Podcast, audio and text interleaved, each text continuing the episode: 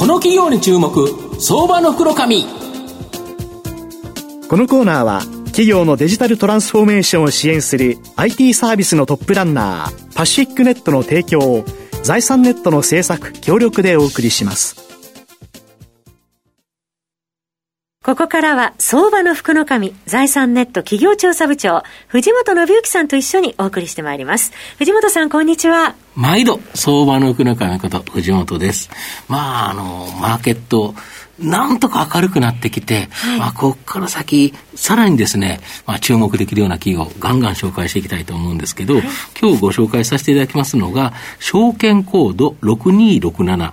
東証ジャスダック上場、ゼネラルパッカー代表取締役社長の牧野健二さんにお越しいただいています。牧野社長、よろしくお願いします。よろしくお願いします。よろしくお願いします。ゼネラルパッカーは東証ジャスタックに上場しておりまして、えー、現在株価が2777円ということで、約28万円で買えるという形になります。愛知県の北名古屋市に本社があります、これまでにない放送システム、これを包む方ですよね。えー、これの、えー、生み出す自動放送機械の中堅メーカーという形になります。まあ、御社はこれまでにない放送システムを生み出すということなんですけど、例えばどんなものを放送する機械、製造してるんでしょうか？あのですね、一般的には食品が一番多いんですけども、えスーパーやコンビニに行かれると、はいうん、袋の中に食品等が入ってぶら下がってるとか、売ってますよね。売ってますよね。えそういったものについてはほぼほぼ、うん、7割ぐらいはまあうちの機械でやれると思います。なるほど。ただ、まああの今の具体的にね、さあ何,、何をやってるのっていうことになりますと、まあ、お薬だったり、健康食品であったり、うん、えー、のど飴だったり、うん、えー、チョコレート、あとまあお菓子類一般全部ですね、うん、えー、あとコーヒー、うん、えー、もやってますしお茶もやってますね、えー、あと麺類でいけばパスタもやってますし、うどんそばもやってます、で粉体の方へ行けば粉の方へ行けば、今の当然小麦粉はやってますけども、パンケーキミックスとか、あそういったものもやってます、うん、ああとは片栗粉かな。も、うん、やってますね、うん、あとまあ変わったところでいきますと、氷も。氷？氷です。あの、あれですよね、コンビニで売ってる氷？こここあそうですね、はいはい、ウイスキーとかで割って飲むやつ、はいはい、あれの氷、ロックアイスみたいなですね、はいはいはい、ちょっと商品名言っちゃいかんかもしれませんけど、まあ、あのそういったものもやってます。し、うんうん、でまあ某某メーカーの、うん、コンビニで売ってるようなコーヒーの、カップに入ってるカップです。あれも当社で。なるほど。はい。ちょっと名前は言えませんけど。一番大きいところですね。ああ、そうですね。まあそういったものもやってますし、あと変わり種でいきますと、種。うん。種うん、野菜。はい。あと漬物みたいなものもやってます。はい。だからもう、あれとあらゆるものそうですね。うん。あれとあらゆるものやってます。でどんなお客さんが御社の放送機械最終的に買うんですか？やはり今あの説明させていただいた本当に各業界がたくさんあるんですね、うん、うん、チョコレートだったり、いろんなふりかけだったりいっぱいあります、でそれのやはり上位企業ですね。なるほど。上位企業を中心に、えー、購入していただいてます、うん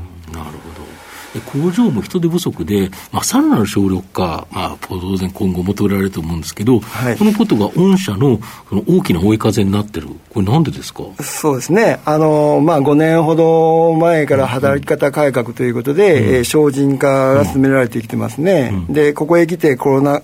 ウイルスの、ね、感染ということで、うん、えー、やはり、えー、人を介したないで放送するシステムですね。そうなるとどうなるかと言いますと、やっぱり放送システム機械の自動化。うん、なるほど。そうすると、例えば人間の代わりにロボットを入れたり、うん、えー、センサー、カメラで見て、うん、えー、悪いものは遠隔で出すと、そういったものを、が増えてきま、ていますね。そうすると何がどうってことになると、当然、その放送機械や放送システムの単価あたりがやっぱり付加価値が上がるので上がるんです。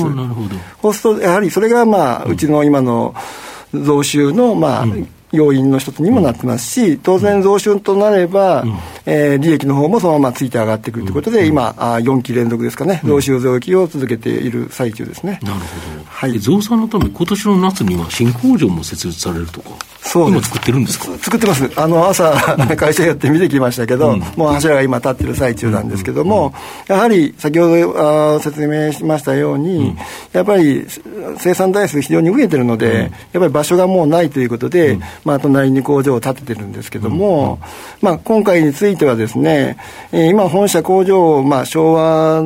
というか、昭和ですね、55年ぐらいに作った工場で、それの時は、えー、工場のこの冷暖房完備、うん、えー、というのをコンセプトとして作ったわけなんです。うん、で、あとは温水が出る、手洗いとかね、うん、えー、温水が出るという工場だったんですけど、今回につきましては、うん、DX を中心に、デジタル化をね、えー、中心に考えてます。やはりお客様が工場に見に来られて、えー、見見て、見やすい、えー、あと理解しやすいような工夫、うん、あと従業員がですね、やはり、えー、仕事がしやすいような環境を保つためには、あデジタル化を進めていこうかなというふうに考えています。なるほど。あと、御社の主力は食品業界向けなんですけど、ここ数年ではペットフード向け、要はペット向けがかなり伸びてるとか。そうですね。あのペットと言いましてもね、うん、あの非常にあのペットというと猫とか犬っていうイメージですけど、うんうん、現実に好調なのは、あの昆虫はペットにはなりませんけど、昆虫カブトムシとか、ああいったゼリー、ゼリーそうそうそうそう。あの部類から非常に好調、ね、例えばハムスターとか、はい、えー、あと鳥インコみたいな感じですよね、ああいったものも非常に好調であります。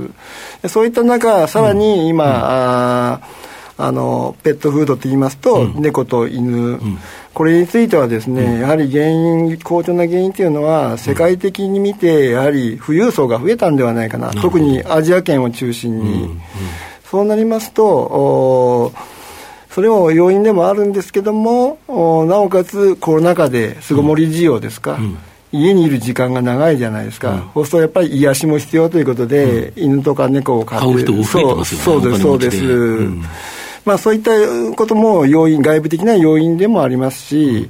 あと、当社のまあ考えたことでもありますけれども、やはり犬と猫といえども、今となっては家族の一員ですよね。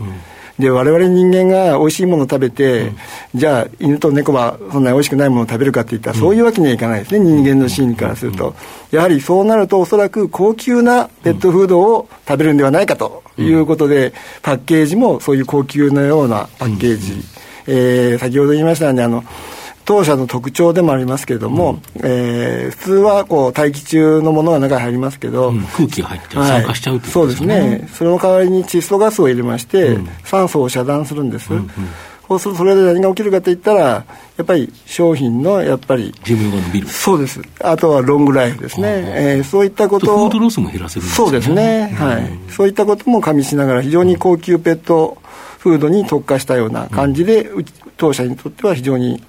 今いい状況で、えー、動いてますね。御社の今後の成長を引っ張るもの、改めて教えていただけないんですか？当社ですか、うん、えー、やはり成長戦略一本だと考えております、うん、まあ、成長戦略というと、大きく分けますと2つですね、うん、えー、海外売上比率をやはり40%以上に、うん、えー、来来年、来期ですかね、うん、えー、持っていこうと今考えております。うんまあ、それで今現状はと言いますと、えー、中国に、えー、合弁の会社を作ったり、代理店があったり、拠点もあります。この3本柱で非常に、えー、いい感じで今稼働中であります。あと、アメリカにも代理店が非常に頑張っていただいて、非常に今好調、そこへ、えー、拠点も作りましたので、本稼働は、えー、夏過ぎぐらいからですかね。うまく稼働していけば非常にいいかなと、あと、ASEAN についても、まあ、今、代理店さん頑張っておられますので、やはり、えー、今後は拠点等も考えていかなきゃいけないかなと。いうことで、海外の売り上げを上げていく戦略でありますし、えー、やはりものづくりのメーカーですので、うん、やっぱり新規分野の進出も忘れちゃいかんなということで、うん、これについてはですね、えー、通常はマーケットアウト、うん、こちらから持っていくというのは結構多いんですね。これは利益面を考えると。でも当社としましては、マーケットインであえて挑戦していこうかと、お客さんと相談しながら、お客様が望まれるものを作っていくと、それをやっぱり展開していくのが、われわれの成長戦略だと思っております。最後まとめさせていただきますと、ゼネラルパッカーは独自の技術力で他社にない独創的な自動放送機械を製造販売するメーカーになります。まあ、省力化対応のため、自動放送機械の需要が高まっており、まあ、増収増益が続いていると。ペットフード向けなどの新規需要も取り込み、えー、成長している企業になります。まあ、意外な成長企業なのに、株価指標面ではですね、予想 PR がおよそ6.7倍、実績 PBR がおよそ0.9倍、予想配当利回りもおよそ2.5%と、かなり割安な水準になります。じっくりと中長期投資で応援したい相場の福の神のこの企業に注目銘柄になります。今日は証券コード6267東証ジャスタック上場ゼネラルパッカー代表取締役社長牧野健二さんにお越しいただきました。牧野さんありがとうございました。ありがとうございました。藤本さん今日もありがとうございました。企業のデジタルトランスフォーメーションを支援する IT サービスのトップランナー東証2部、証券コード3021、パシフィックネットは、パソコンの調達、設定、運用管理から、クラウドサービスの導入まで、企業のデジタルトランスフォーメーションをサブスクリプションで支援する信頼のパートナーです。取引実績1万社を超える IT サービス企業、東証2部、証券コード3021、パシフィックネットにご注目ください。この企業に注目相場の袋紙このコーナーは企業のデジタルトランスフォーメーションを支援する IT サービスのトップランナーパシフィックネットの提供を財産ネットの制作協力でお送りしました。